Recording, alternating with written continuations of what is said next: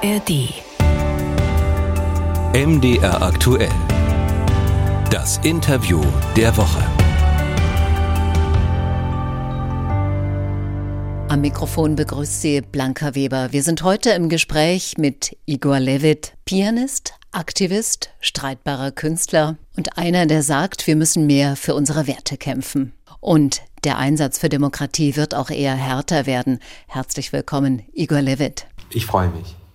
Sie werden nicht leise zu betonen, dass die Gesellschaft, die Mitte, lauter werden muss. Und da sind wir im Inland. Wie optimistisch oder pessimistisch sind Sie im Moment? Ich bin extrem besorgt, weil ich immer mehr das Gefühl habe, dass bei allem, was wir sehen, beim wirklich unmaskierten, nicht versteckten Angriff von Nazis, von Neofaschisten, auf alles, was uns ja doch eigentlich so lieb und teuer ist, auf unser demokratisches Wesen, auf diesen Staat mit allem, was ihn ausmacht.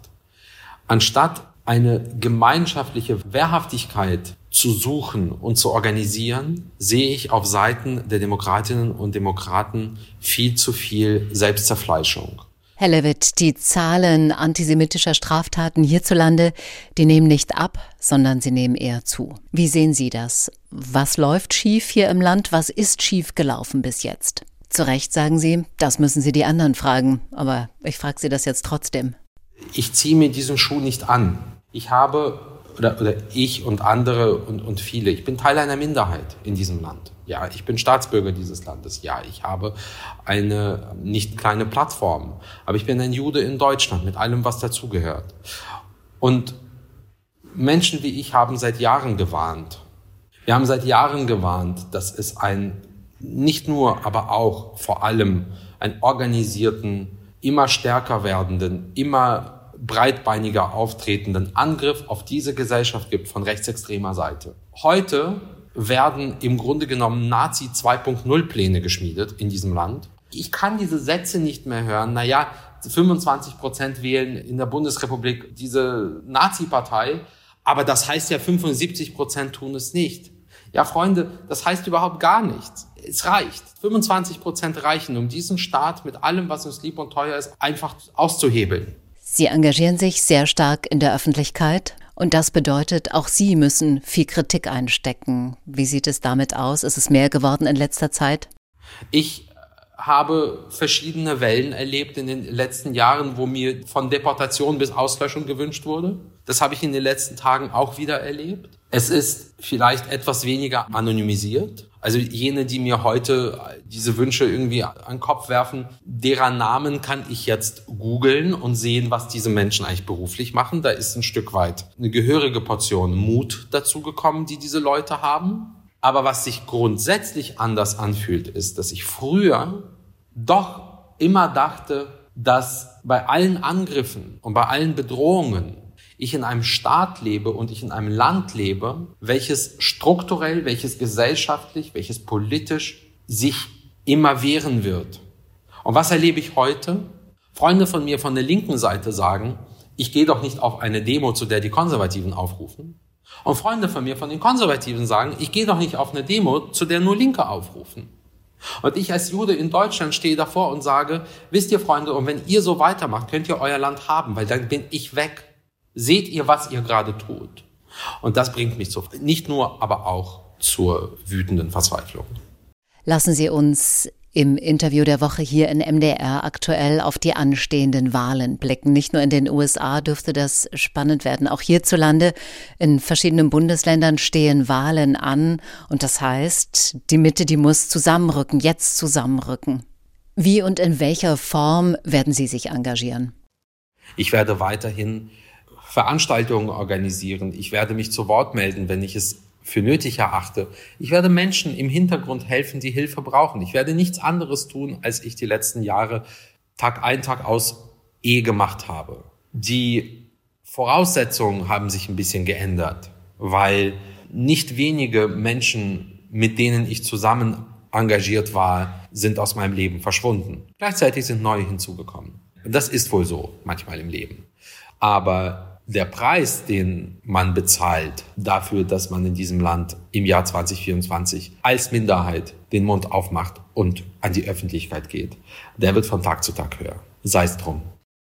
Sie engagieren sich in Form von Benefizkonzerten, in Form von Äußerungen. Sie sind mutig, mutig als Künstler, aber Sie sind auch Mitglied bei den Grünen. Sie engagieren sich bei Fridays for Future oder haben das getan in der Vergangenheit. Das also ist Ihre politische Seite. Und es gibt den Künstler Igor Levitt, den Pianisten. Wie wichtig ist für Sie das eine mit dem anderen zu verbinden, der politisch denkende Mensch, aber eben auch der Pianist? Funktioniert das eine ohne das andere oder das eine nur mit dem anderen? Und vor allem, was gibt Ihnen Halt im Moment? Meine Freunde, meine Familie und ja, das Klavierspielen. Das gibt mir Halt, das gibt mir Energie. Ich resigniere nicht, ich ziehe mich auch nicht zurück. Innere Immigration ist keine Option für mich. Sie haben vorhin gesagt, ich engagiere mich bei den Grünen und für Fridays for Future.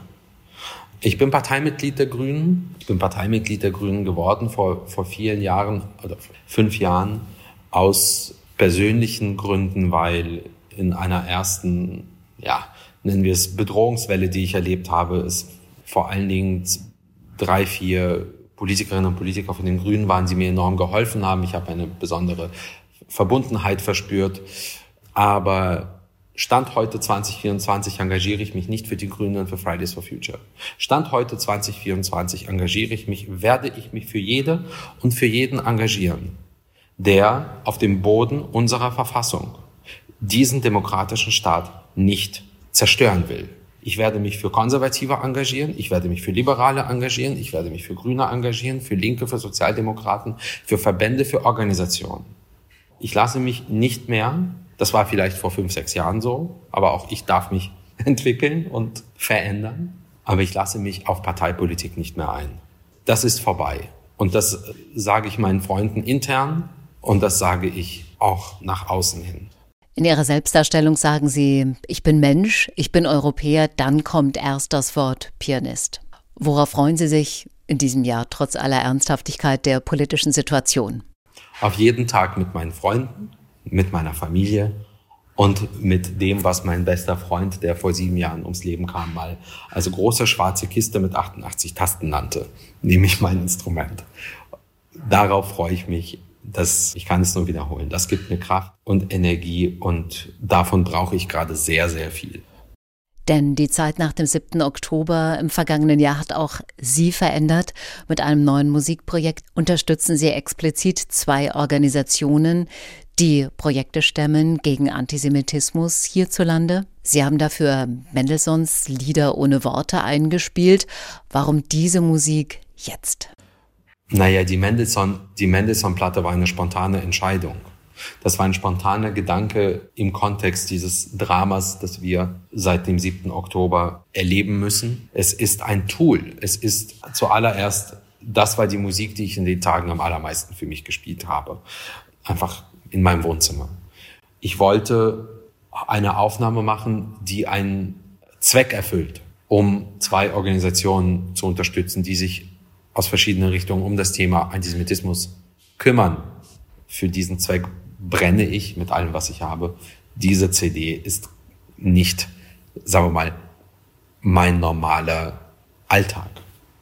Ihr normaler Alltag heißt, Sie sind in vielen großen Konzerthäusern unterwegs, demnächst unter anderem in der Elbphilharmonie in Hamburg mit Musik von Bela Bartok. Kurz vor dem Beethoven-Jahr haben Sie alle 32 Beethoven-Klaviersonaten eingespielt.